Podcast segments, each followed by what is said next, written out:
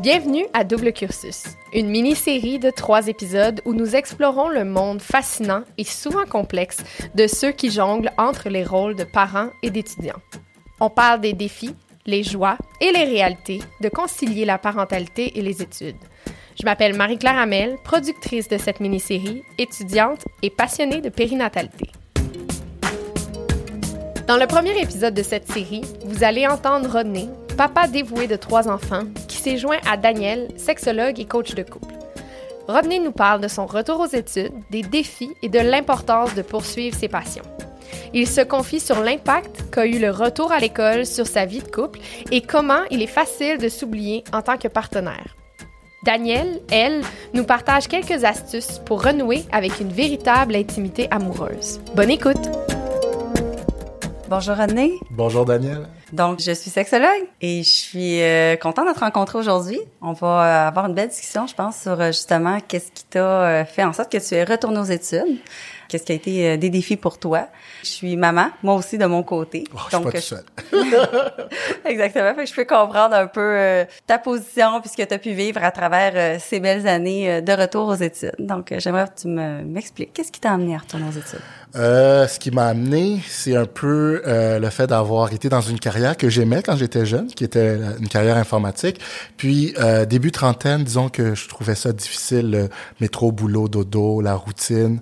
Euh, ce qui s'est passé, c'est que toute ma vie, j'ai travaillé pour devenir informaticien, avoir une belle carrière. Puis à un moment donné, j'ai je le savais pas au début, mais j'étais dans une genre de dépression, dans le sens que euh, Sarah, ma conjointe de longue date, me disait ben tu sais René, je te, je te t'es plus pareil, tu euh, t'as plus cette joie de vivre qu'on avait depuis qu'on était tout jeune, parce qu'on se connaît depuis très longtemps. Euh, après notre premier fils, disons, euh, je me suis beaucoup remis en question. Puis euh, je suis allé voir une psychologue pour voir qu'est-ce qui se passait. Puis euh, je lui ai expliqué, ben j'ai tout pour être heureux dans le sens que j'ai un beau, un bel emploi, beau fonds de pension, euh, un job quand même stimulant. Puis elle m'a expliqué que j'étais hyperactif, puis que je devais peut-être suivre mon cœur par rapport à ce que je voulais faire comme emploi. Puis j'ai toujours voulu me lancer en immobilier, mais j'osais pas parce que c'est un domaine très à risque, le fait qu'on est travailleur autonome. Alors, euh, j'ai écouté ses conseils, puis euh, je me suis inscrit au cours de courtier immobilier. Puis euh, après un mois ou deux, j'ai su que j'étais à la bonne place. Puis ça a, été, ça, le retour aux études pendant qu'on avait le petit Jacob, Sarah était enceinte. C'était c'était un gros challenge, c'était un, un, gros risque, mais aujourd'hui, je peux vous dire que ça a été la plus belle chose que j'ai pu faire là, de suivre mon cœur. Tu dis que c'était un challenge, ça a été quoi le plus gros challenge pour toi?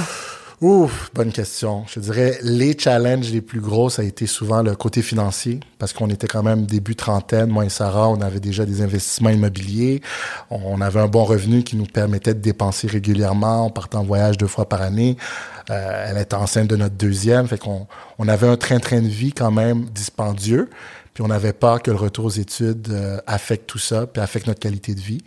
Mais ce que je, ce que je peux dire aujourd'hui, maintenant que ça fait cinq ans que je suis courtier, c'est que à la fin de la journée, c'est mieux de faire un emploi qu'on aime, 40, 60, 70 heures par semaine et avoir moins de sous que de rester avec plus de sous dans un emploi qu'on n'aime pas. Fait que c'était beaucoup un stress financier, je vous dirais. Puis un, stress de pas réussir non plus, de dire que euh, j'embarque la famille dans cette euh, aventure de vouloir retourner aux études. Je me suis remis en question est-ce que j'étais égoïste de vouloir faire ça? Parce que ça allait amener un stress à toute la famille. Surtout qu'on vit à Montréal, on a une seule voiture, on habitait à côté du métro. Bon, on habite encore à côté du métro. Fait que ça a amené un stress à Sarah que devait peut-être prendre le métro pour aller déposer les enfants à la garderie puis à l'école, même si ça se pouvait se faire à pied. J'aime jamais mettre la famille dans une situation de stress, mais aujourd'hui, je sais que ça a été la bonne chose. Tantôt, tu as parlé un petit peu de stimulation. Tu as nommé le côté que tu manquais de stimulation, ce qui t'amenait à être plus dépressif au niveau de ton travail. Dans le fond, ta femme avait remarqué euh, énormément une tristesse. Et à ce moment-là, qu'est-ce qui fait que ça t'a penché? Parce que honnêtement, d'avoir des... Ayant eu moi-même des petits bébés, il y a quelque chose de stimulant et de... de ah ouais. Fait qu'est-ce qui a fait en sorte, malgré que tu avais cette stimulation quand même à la maison, que tu es allé chercher autre chose d'un point de vue professionnel? Je travaillais beaucoup de la maison. Le fait que je travaillais en informatique, avant la pandémie, ça existait. Les gens pouvaient travailler de la maison. Puis 90 de mon emploi était de la maison. Fait je restais souvent seul à la maison. Euh, quand euh, Jacob, notre premier, était plus petit, il restait un petit peu avec moi. Mais quand il a commencé la CPE, c'est là que j'ai eu mon plus gros euh, down, disons, mon plus gros, ma plus grosse tristesse 2017 parce que j'étais pendant la première année, Sarah est en congé de maternité, j'étais avec lui, fait que j'avais toujours des stimuli. Puis là, euh, Sarah a fait un retour au travail pour notre premier, puis euh, Jacob est retourné à la CPE. Puis là, je me suis retrouvé seul encore une fois par moi-même à travailler de la maison. Puis j'étais comme non, il y a vraiment quelque chose qui va pas. Euh, J'arrivais à utiliser euh, ma vie occupée d'enfant puis d'investisseur pour me garder occupé, mais à un moment donné, il y a eu un vide qui a dit ok, j'aime pas mon emploi, euh, je vais aller consulter. C'est comme ça a été un, une bonne nouvelle d'apprendre que j'étais hyperactif, puis que je voulais d'autres choses, puis qu'il fallait que ça bouge. C'est comme si, ah, ok, ok, je suis pas dans le bon emploi, puis je, je vais être honnête, pendant longtemps, j'y ai pensé de devenir courtier immobilier. Puis à mon, premier achat immobilier quand j'avais 25 ans, euh, j'ai tellement aimé ça, acheter une propriété, que je disais, oh, je pourrais faire ça pour vivre, mais je faisais juste en parler. J'aimais trop euh, ma situation stable euh, de, de gars d'informatique. Fait que euh, j'ai longtemps repoussé ce projet. Puis j'étais même rendu à me dire, quand les enfants seront plus là, quand ils vont être plus grands, euh, quand ils seront partis de la maison pour ma retraite ou juste avant la retraite, j'irai suivre mon cours pour le plaisir, puis je ferai ça courtier immobilier. Mais là, euh, l'univers a bien fait les choses. J'ai atteint un bas-fond en début trentaine, puis euh, ça a été ça a été ça le déclencheur, c'est que je me sentais plus bien. Le fait que tu te sentais plus bien, c'est d'avoir de l'impact aussi sur Sarah Ah. dans, dans le milieu familial. Parce que ça, bonne. ça l'a joué aussi, ou, ou peut-être un sentiment de culpabilité que tu pouvais ressentir de faire un changement de carrière ou de faire vivre à ta femme ces émotions-là que tu ressentais dans lesquelles tu n'étais pas bien. Là. T'es vraiment bonne, Daniel, parce que t'as mis le doigt dessus, c'est exactement ça. Euh, un moment donné, on a pris une chicane, hein, comme toutes les couples, on a des chicanes oui? des fois, Ah. ouais, ça m'arrive. Des conflits. des conflits. Puis là, Sarah a dit, tu sais quoi, René, euh, t'es pas bien, puis c'est peut-être moi le problème. Fait que, tu sais, peut-être, je pense qu'on devrait peut-être prendre une pause, se séparer. Puis là, on avait déjà un enfant, puis on parlait d'en faire un deuxième, mais ça fonctionnait pas. Puis là, j'étais comme, OK, non, je veux pas perdre mon, mon l'amour de ma vie. Fait que laisse-moi me prendre en main. Puis c'est là que vraiment ça a été très déclencheur parce que ça affectait aussi Sarah puis sa confiance en elle. Elle disait ben c'est-tu moi qui le rend assez heureux, c'est-tu c'est-tu notre couple qui fonctionne plus, qu'est-ce qui va pas? Euh, j'étais plus aussi j'ai toujours voulu être un bon papa présent parce que mon père l'était un peu moins quand j'étais euh, plus jeune. Mon père était un, homme d'affaires. Puis c'est peut-être pour ça que j'ai repoussé cette aventure immobilière pendant longtemps parce que je me suis toujours dit, je vais trouver un 9 à 5, un emploi qui va faire en sorte que je serai là tous les soirs, puis tous les week-ends parce que j'ai vu qu'est-ce que mon père a fait en tant qu'homme d'affaires. Je veux pas faire ça. Fait que j'avais plein de raisons, des histoires que je me disais pour pas me lancer. Mais là, euh, quand je voyais que mon couple aussi était affecté, puis que les gens autour de moi que j'aimais, ben, ils aimaient pas ma version de moi, alors j'ai décidé de, de vraiment me prendre en main. Si on se ramène à la qualité de présence plus la quantité de présence qui est importante aussi. Peut-être certains soirs, t'es pas là, mais je pense que tes enfants, ce qu'ils ont besoin, c'est quand t'es là, t'es là puis t'es disponible. Vraiment, vraiment. Puis je- maintenant que je, je le vois, là, À euh, peser dans balance. Exact, ça pèse beaucoup dans la balance. Puis en faisant beaucoup de sport, moi j'ai appris que le meilleur leader, c'est leader par, ex- par l'exemple, c'est de le montrer. Fait que là aujourd'hui, si je dis à mes enfants, ben suivez votre passion, suivez votre cœur, ils peuvent dire papa a raison parce que effectivement il a tout lâché pour suivre son cœur, puis ça a fini par payer. Fait que c'est ça qui est important pour moi, c'était de montrer les, les- ce que je dis, ben ça fit avec mes actions. Alors aujourd'hui, euh, je suis beaucoup plus présent. Puis euh, si euh, je, le- je les laisse pendant un soir parce que j'ai des rendez-vous ou que je suis sur le téléphone, mais ils savent que quand je reviens, ben je reviens avec un gros sourire puis je suis content. T'as dit ça finit par payer. J'entends par rapport à tes enfants, mais avec Sarah, t'as dit que ça finit par payer. Et si Sarah, elle se rendait compte que c'était peut-être de sa faute à elle, elle prenait une responsabilité sur le fait que possiblement t'étais malheureux. Ouais. Après, par la suite, est-ce que ça l'a payé le fait de, faire- d'aller de retourner aux études pour le couple? Très Est-ce que bonne ça l'a aidé? question. Puis je te dirais, ça a payé dans tous les sens. Ça a payé monétaire, financière, amour de soi, amour de ma Sarah, amour des enfants. Ça a payé tout bord, tout côté parce que je vois la vie d'un autre œil. Tu sais, j'aime ce que je fais, euh, même si je travaille beaucoup plus qu'avant. Ça, je dis à tout le monde parce que j'ai beaucoup de clients qui c'est des anciens collègues de travail. Puis je leur dis, je travaille beaucoup plus qu'avant trois fois plus, mais c'est comme on calcule plus nos heures. Quand on aime ce qu'on fait dans la vie, tout est aligné, puis on pourrait en manger, puis je dois même m'écouter pour prendre des pauses. Puis quand je prends des pauses, des fois, je, m'en veux, je suis comme je pourrais faire ci, je pourrais faire ça. Fait que je dois même me contrôler pour arrêter des fois, parce que quand on aime ce qu'on fait, bon, on devient un peu euh, passionné, un peu fou de, de tout ça. Fait que oui, ça paye. Puis ma relation aussi a grandi tellement que Sarah, c'est une comptable agréée, c'est une CPA. Puis euh, quand j'ai commencé, quand j'ai eu mon permis, c'était en décembre 2018, fait que j'ai commencé à pratiquer dans l'année 2019. Euh, Sarah venait d'accoucher de notre deuxième, notre fille, puis euh, elle était en congé maternité. Elle a commencé à travailler avec moi. Elle n'a plus jamais retourné à travailler pour quelqu'un. Elle a toujours, elle a continué à travailler avec moi parce que j'avais besoin d'aide, parce que on avait quand même beaucoup de business rapidement. Puis elle a même allé suivre son cours aussi parce que j'avais besoin que quelqu'un m'aide parce que j'avais trop de visites, trop de demandes. Fait que c'est pas sa passion là, on va s'entendre. Euh, L'immobilier c'est pas fait pour tout le monde. C'était ma passion, mais elle m'a aidé en, en se lançant. Ça a un côté aussi qu'elle a découvert qui était beaucoup plus créatif que juste la comptabilité. Fait que côté marketing, elle m'aide énormément. Est-ce que vous travaillez en équipe présentement dans le domaine professionnel aussi? OK. Oui, ça aussi, ça amène d'autres défis. Euh, ça amène d'autres défis, mais c'est juste du plus parce que je l'aime tellement que on passe juste plus de temps ensemble, puis on, on, s'adore, puis j'ai confiance. Euh, L'immobilier, c'est un domaine où il y a beaucoup d'argent, puis il faut avoir confiance en son monde. Fait que la beauté, c'est que j'ai une équipe qui est comme pour moi une deuxième famille. On est rendu 5-6 dans l'équipe, puis j'appelle ça une, petite PME familiale, puis... Euh, c'est le jour et la nuit comparé au Rodney de, qui est un peu plus dépressif dans son emploi. Fait que j'entends les résultats positifs. J'aimerais ça t'entendre dans ce qui a été les plus gros défis, justement. Qu'est-ce qui a été plus difficile pour vous en tant que couple, en tant que parent, pendant, hmm. pendant que tu faisais tes études à cette hmm. époque-là? Qu'est-ce ben, qui Je vais t'en dire beaucoup. Je pense que je pourrais même te dire mes, euh, mes inquiétudes puis les difficultés avant, pendant et après. Vas-y, je t'écoute. Je te dirais qu'avant, c'était euh, l'inconnu de savoir que, OK, là, ça fait longtemps que je peux aller à l'école. Euh, est-ce que je suis capable de le faire avec un enfant puis des responsabilités? Fait qu'il y avait ce gros stress euh, d'inconnu.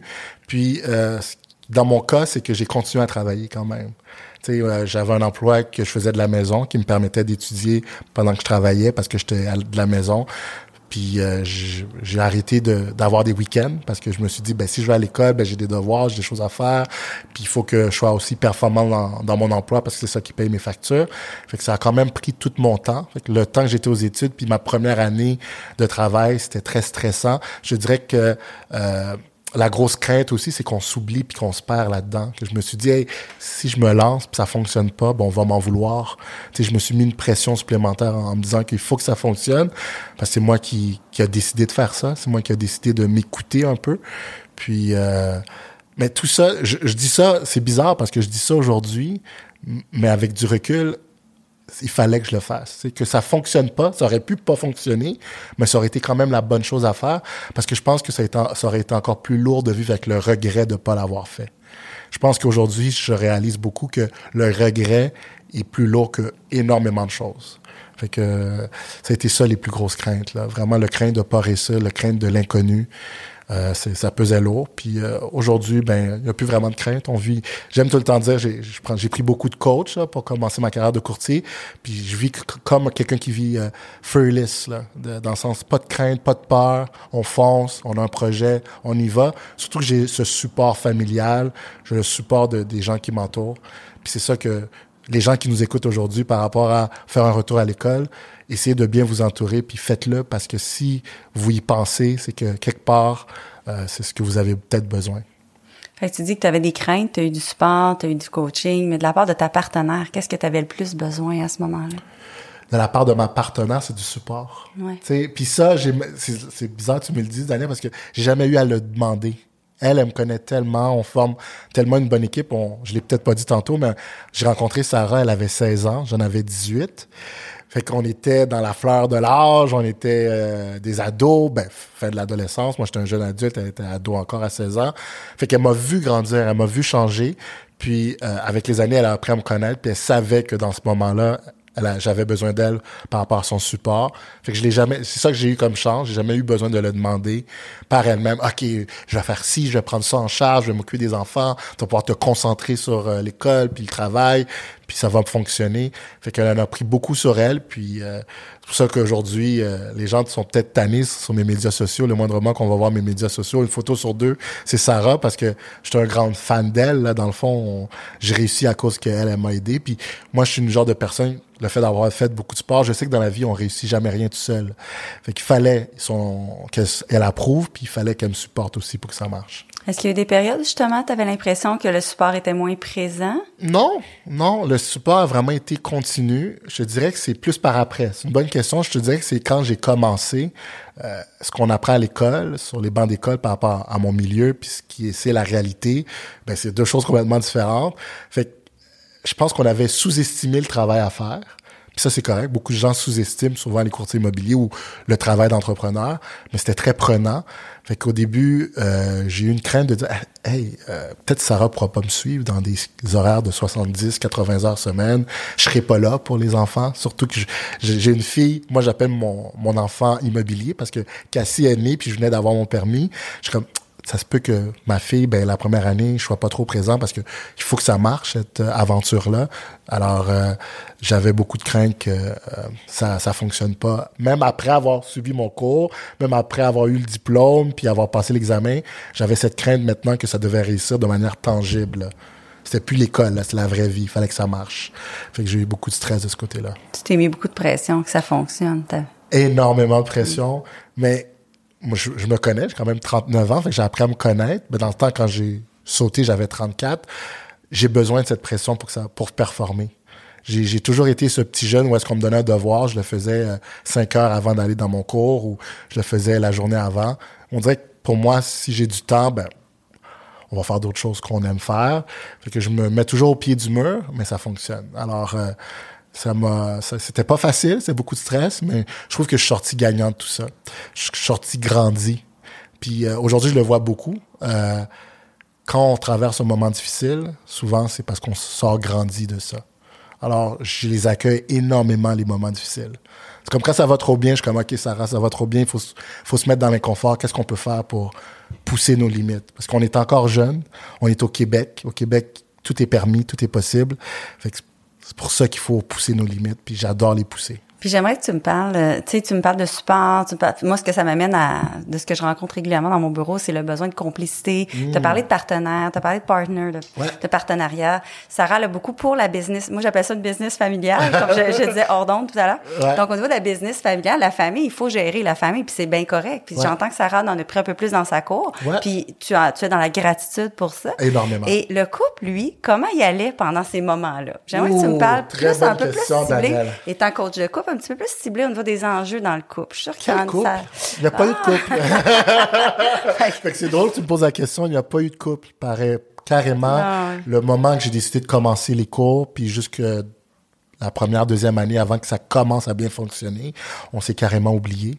Puis on se disait que c'était le sacrifice à faire, parce qu'on s'est dit, on va pas passer du temps à sortir puis prendre du temps pour nous. On n'a pas le temps, on n'a pas l'argent, on, a, on veut dormir, euh, on veut essayer de trouver des moments pour dormir. Fait qu'on s'est oublié.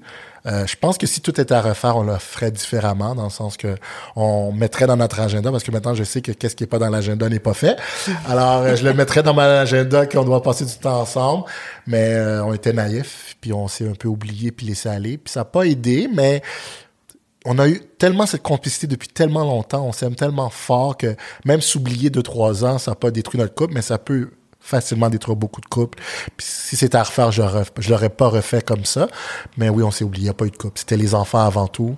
On était très dédiés aux enfants. On l'est encore. Mais là, euh, je réalise, pour être plus heureux, pour mieux performer, ben, il faut prendre des moments à deux. J'ai appris.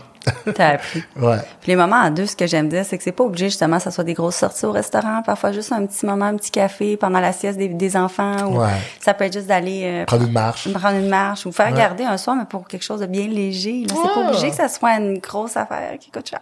Ben je suis content de l'entendre d'une professionnelle parce qu'on est rendu là qu'on a une gardienne qui vient à tous les deux semaines le mardi de 5 ah, à 7. Puis on va pas souper, on va prendre une marche, on va euh, discuter, on va faire des petites choses qu'on aime faire ensemble. Alors, c'est le fun de voir qu'on est dans le bon chemin. Oui, je pense que oui. Vous donner euh, du temps de qualité comme ça pour être ensemble, c'est la base, c'est important. Même si des fois on se dit, ah, je devrais-tu travailler à la place? Est-ce que je devrais aller faire? on se remet encore en question de prendre du temps pour nous. T'sais. Je ne cacherai pas Est-ce que... le travail, c'est vraiment du temps pour toi? Oui. Oh, pas pour tout le monde. je me dis, quand je dépose des enfants à la garderie, euh, puis je parle souvent aux éducatrices, je dis, je m'en vais dans mon... Euh, mon, ma petite bulle de confort. Parce que quand je suis au boulot ben je suis dans ce que j'aime. Ça parle le temps passe vite puis j'aime ça.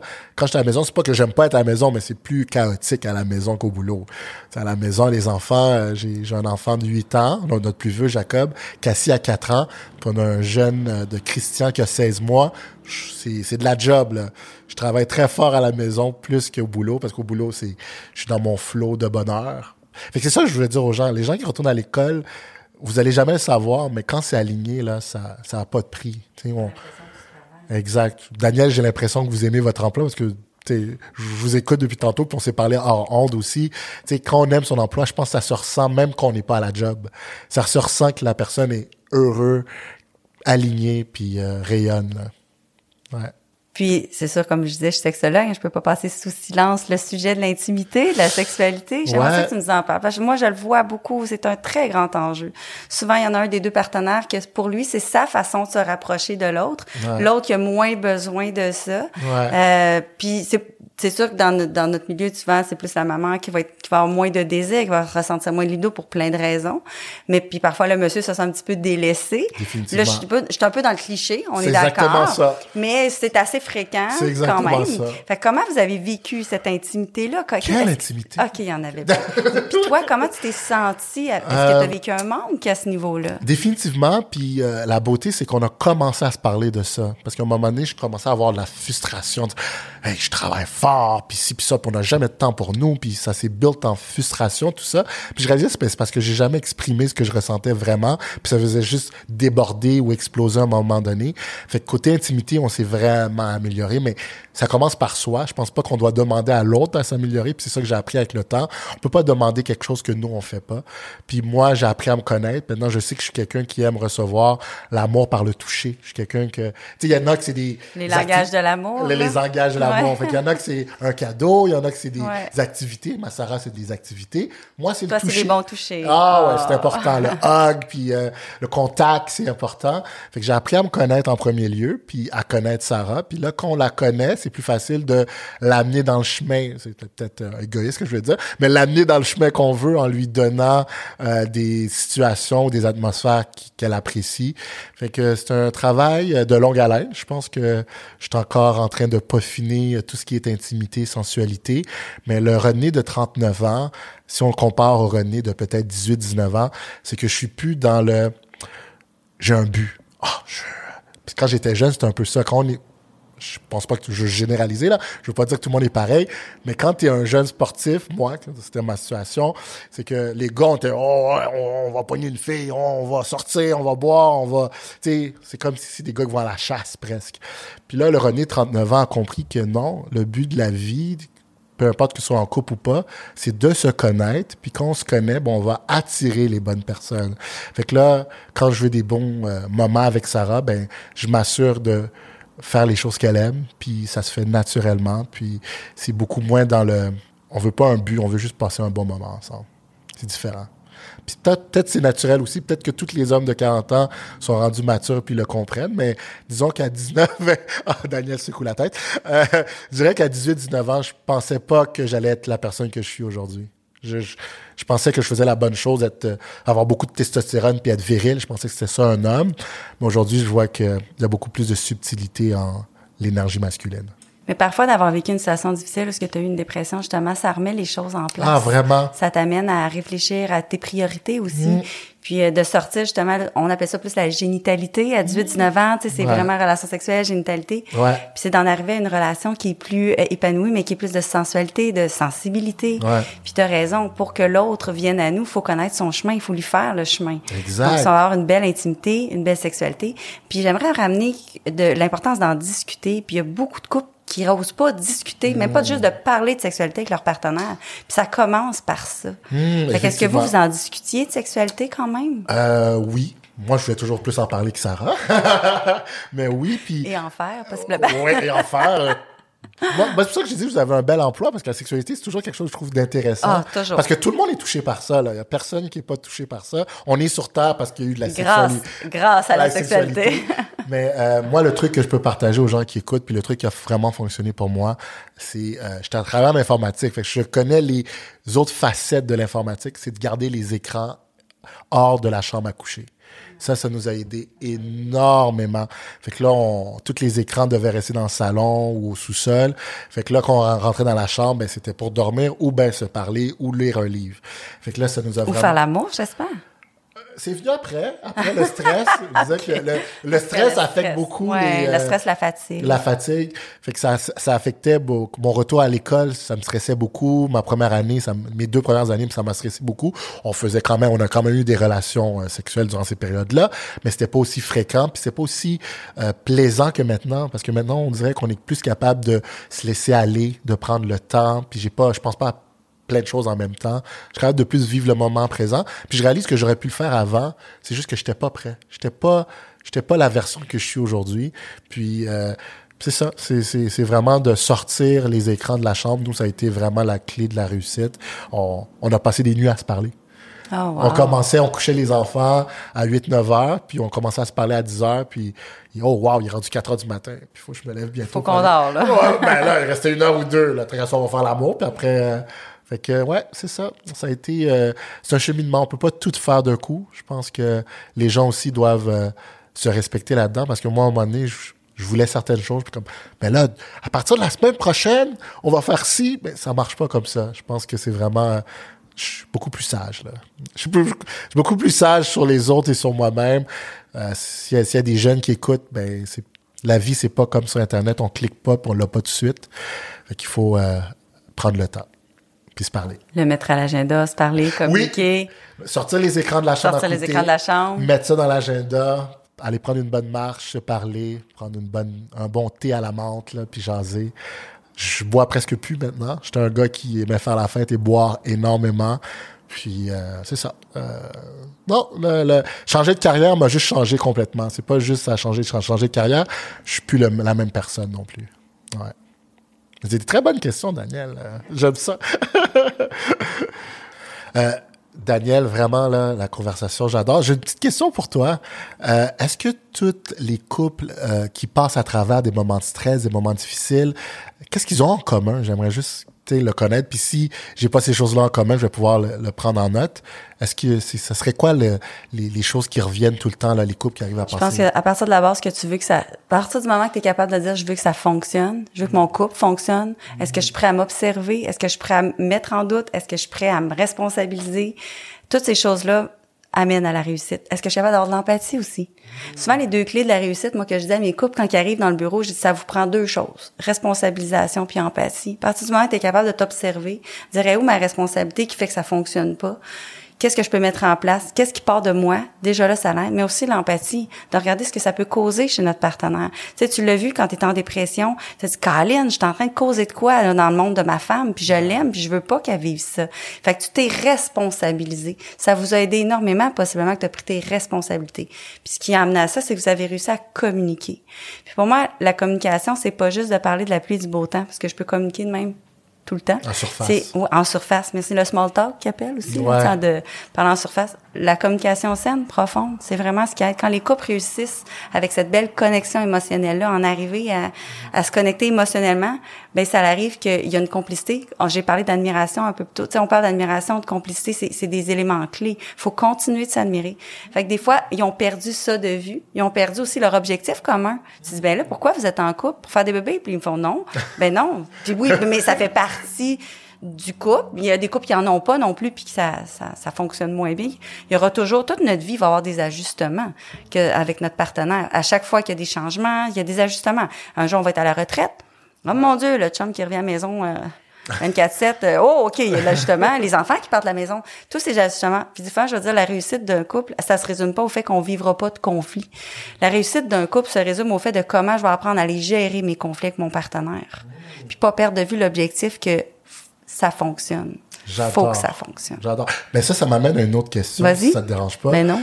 au Québec, en général, le fait que ça fait 15 ans que tu fais ça, que tu rencontres des gens, est-ce que tu trouves que le pouls des Québécois ou des couples québécois, elle est bonne? Est-ce que tu trouves que le Québec s'en va dans une bonne direction par rapport à leur gestion de leur couple? Comment tu trouves ça, les familles au Québec en général? C'est difficile pour moi de répondre à ça parce que c'est sûr que moi j'ai une clientèle un petit peu plus ciblée euh, famille, banlieue, hétérosexuelle, mais ce que j'ai envie de dire, ce que j'aime du Québec qui fait que ce soit en tout type de relation, c'est que de plus en plus les gens justement ils se responsabilisent. De plus en plus les gens sont conscients des autres. Tu sais avant c'était on était je trouve qu'on est dans le retour du de l'individualiste, ça l'a amené plus là on commence à reprendre envie de prendre soin des autres aussi tout en se prenant soin de nous. Je pense pas j'ai de la difficulté à répondre au niveau Ben, c'est une bonne réponse. une bonne oui, réponse. ça te convient. Ouais, ça, au niveau de, les, les couples, c'est pas tant les couples que la façon d'être en relation qui est en train, selon moi, de ce que j'observe, de changer. Les gens se remettent plus en question, se responsabilisent. Moi, ça, je le vois.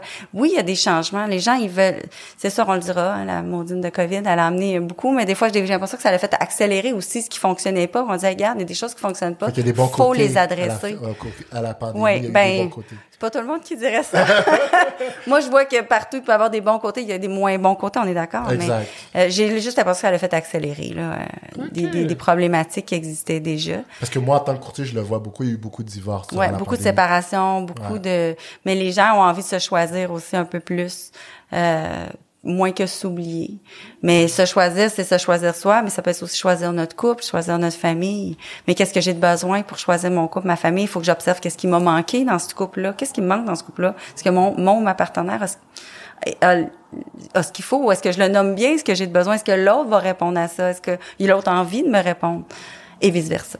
Ah, merci. Merci Ça me fait beaucoup. plaisir. René, j'aimerais ça t'entendre. Qu'est-ce que tu aimerais que les gens retiennent le plus de ton histoire, de ton expérience? Ah, bonne question. Ce que j'aimerais que les gens retiennent le plus, c'est de s'écouter.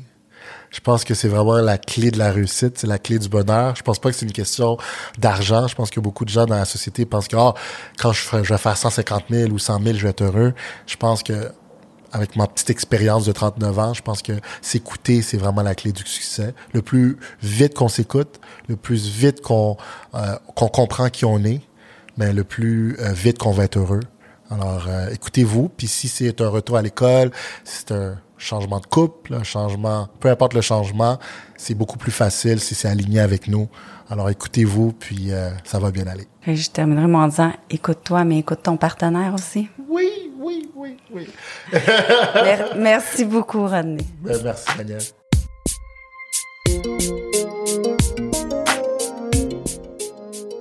C'était un autre épisode de Double Cursus. Un immense merci à Ozex, à la 3 Médias et à l'ASEC pour leur soutien dans la réalisation de ce projet. Pour ceux d'entre vous qui cherchent des outils pour renouer avec leur intimité en tant que parents, je vous invite à consulter le site web d'Ozex ainsi que la page Facebook, Instagram ou LinkedIn. Continuez de nous suivre pour d'autres discussions profondes et touchantes. Et si ces histoires vous parlent, n'hésitez pas à les partager. À la prochaine!